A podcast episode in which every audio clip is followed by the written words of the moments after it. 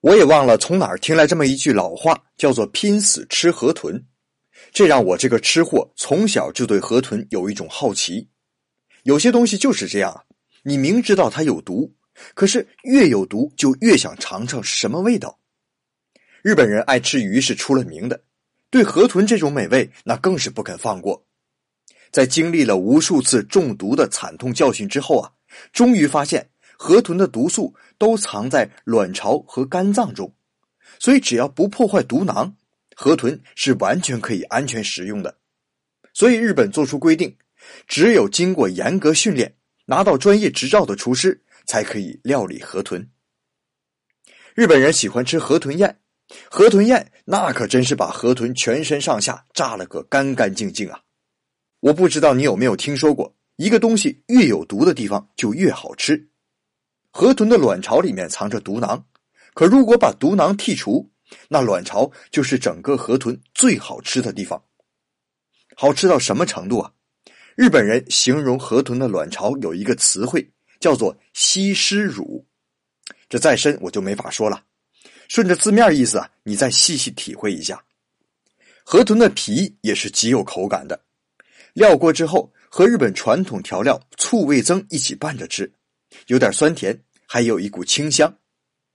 鱼肉那是更不能放过了，有吃生鱼片的，还有吃火锅的。因为河豚肉格外有弹性，所以啊，一定要切成薄片，甚至贴在盘子上啊，隔着鱼肉都能看清盘子的纹理。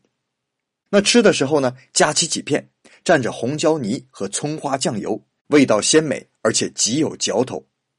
除此之外啊。还有油炸河豚、河豚寿司等等等等，但千万别忘了吃河豚的时候一定要喝一杯河豚鱼鳍泡的日本酒啊！